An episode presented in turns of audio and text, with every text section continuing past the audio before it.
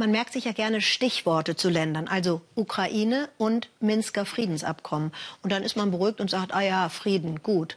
Äh, dieses Abkommen ist nun dreieinhalb Jahre alt. In den prorussischen Republiken Luhansk und Donetsk wird heute gewählt.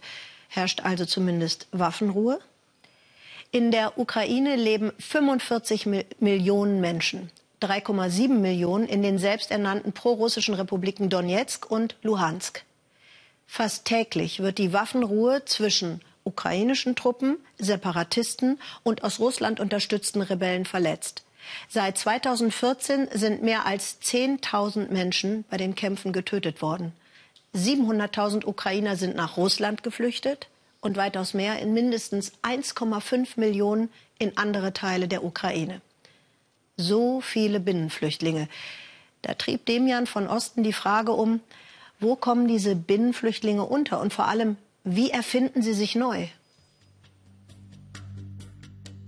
Außerhalb der ukrainischen Millionenstadt Kharkiv. Hier erfüllen sich Ukrainer den Traum eines Eigenheims. Mittendrin entsteht etwas Ungewöhnliches. Ein Haus in Kuppelform. Heute müssen wir wenigstens einen halben Meter höher kommen mit der Dachpappe. Andrei Pivovarov war mal Computerspezialist in der Nähe von Donetsk. Jetzt baut er Kuppelhäuser. Nach der Flucht aus der umkämpften Ostukraine ist das mit Kumpel Misha seine neue Leidenschaft. Das Projekt sollte zuerst günstigen Wohnraum für ukrainische Flüchtlinge schaffen. Misha und ich waren ja selbst obdachlos geworden. Wir hatten auch kein Geld. Wie fliehen Menschen nun mal? Mit zwei Tüten, einem Kater unterm Arm und los. Die Kuppelform hatten sie im Netz entdeckt und sich für eine umweltfreundliche Variante entschieden. Zu den beiden stieß als dritter Sergei dazu. Wir haben zuerst die Bretter gesägt, dann haben wir das Holz bearbeitet gegen Schimmel und Feuer, danach die Dreiecke zusammengebaut, aus den Dreiecken eine Kuppel gebastelt und verkleidet. Потом все остальное собрали треугольники, из треугольников собрали купол. Die drei arbeiten so günstig wie möglich, ohne Gerüst, ohne Kräne. Jedes Haus sollte nicht mehr als 4.500 Euro kosten, damit es sich geflüchtete Ukrainer aus dem Osten leisten können.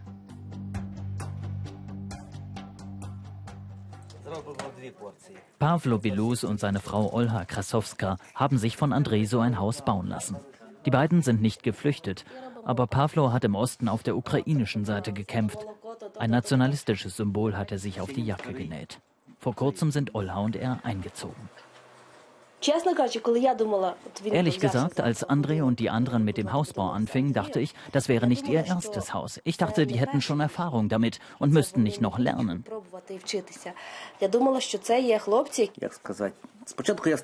Am Anfang war meine Einstellung zu Andrei negativ, wie gegenüber allen aus dem Donbass. Viele von ihnen sind schuld daran, dass der Krieg begonnen hat, denn sie haben sich die russische Welt gewünscht. Das Verhältnis zu Andrei wurde besser, außer bei der Sprache. Pavlo will aus Prinzip nicht Russisch reden, Andrei nicht Ukrainisch. Denn Andrei ist zwar Ukrainer, seine Muttersprache ist aber Russisch. Den Haupteingang baut Pavlo jetzt selbst fertig. Das Grundstück bekam er als Veteran vom Staat. Im Obergeschoss leben die Kinder, die gerade in der Schule sind. Olha und Pavlo ernähren ihre Familie auch damit, dass sie selbstgemachten geräucherten Käse verkaufen. Pavlos Kameraden kämpfen noch immer an der Front. Und auch er hat die Zeit noch nicht ganz verarbeitet. Als ich aus dem Krieg zurückkam, konnte ich lange Zeit nicht schlafen. Das Haus hier, das ist meine Nachkriegsrehabilitierung. Auch für André ist der Hausbau eine Art Rehabilitierung. Zahnbürste neben improvisiertem Kopfkissen. Zu dritt leben sie neben dem Bau in einer kleinen Hütte. Auf der Baustelle von Pavlo hatten sie bei winterlichen Minusgraden im Zelt geschlafen. Das ist besser als im Zelt. Ideal wäre natürlich eine transportable Unterkunft, um zu wissen, dass alles an seinem Ort ist. Wenn ich hier schlafe, brät Sergei schon mal Rühreier. Das ist nicht sehr komfortabel. Persönliche Gegenstände hat er kaum mitnehmen können. Donetsk, Ukraine steht auf Andrejs T-Shirt, ein politisches Statement. Seine Familie ist durch den Krieg zerbrochen. Ich bin jetzt allein, denn mein Vater und mein Bruder kämpften nicht auf unserer Seite. Sie haben ihre Entscheidung getroffen.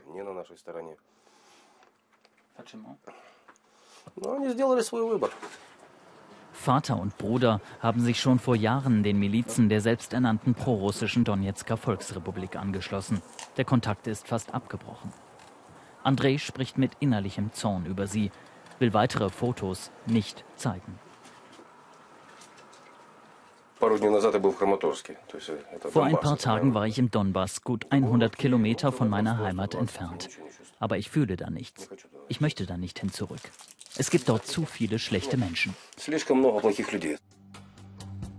Andrei hat Anfragen für weitere Aufträge. Vielleicht baut er auch einmal ein Haus in Kuppelform für sich. Denn vier Jahre nach seiner Flucht aus dem Donbass hat er eine neue Heimat noch nicht so richtig gefunden.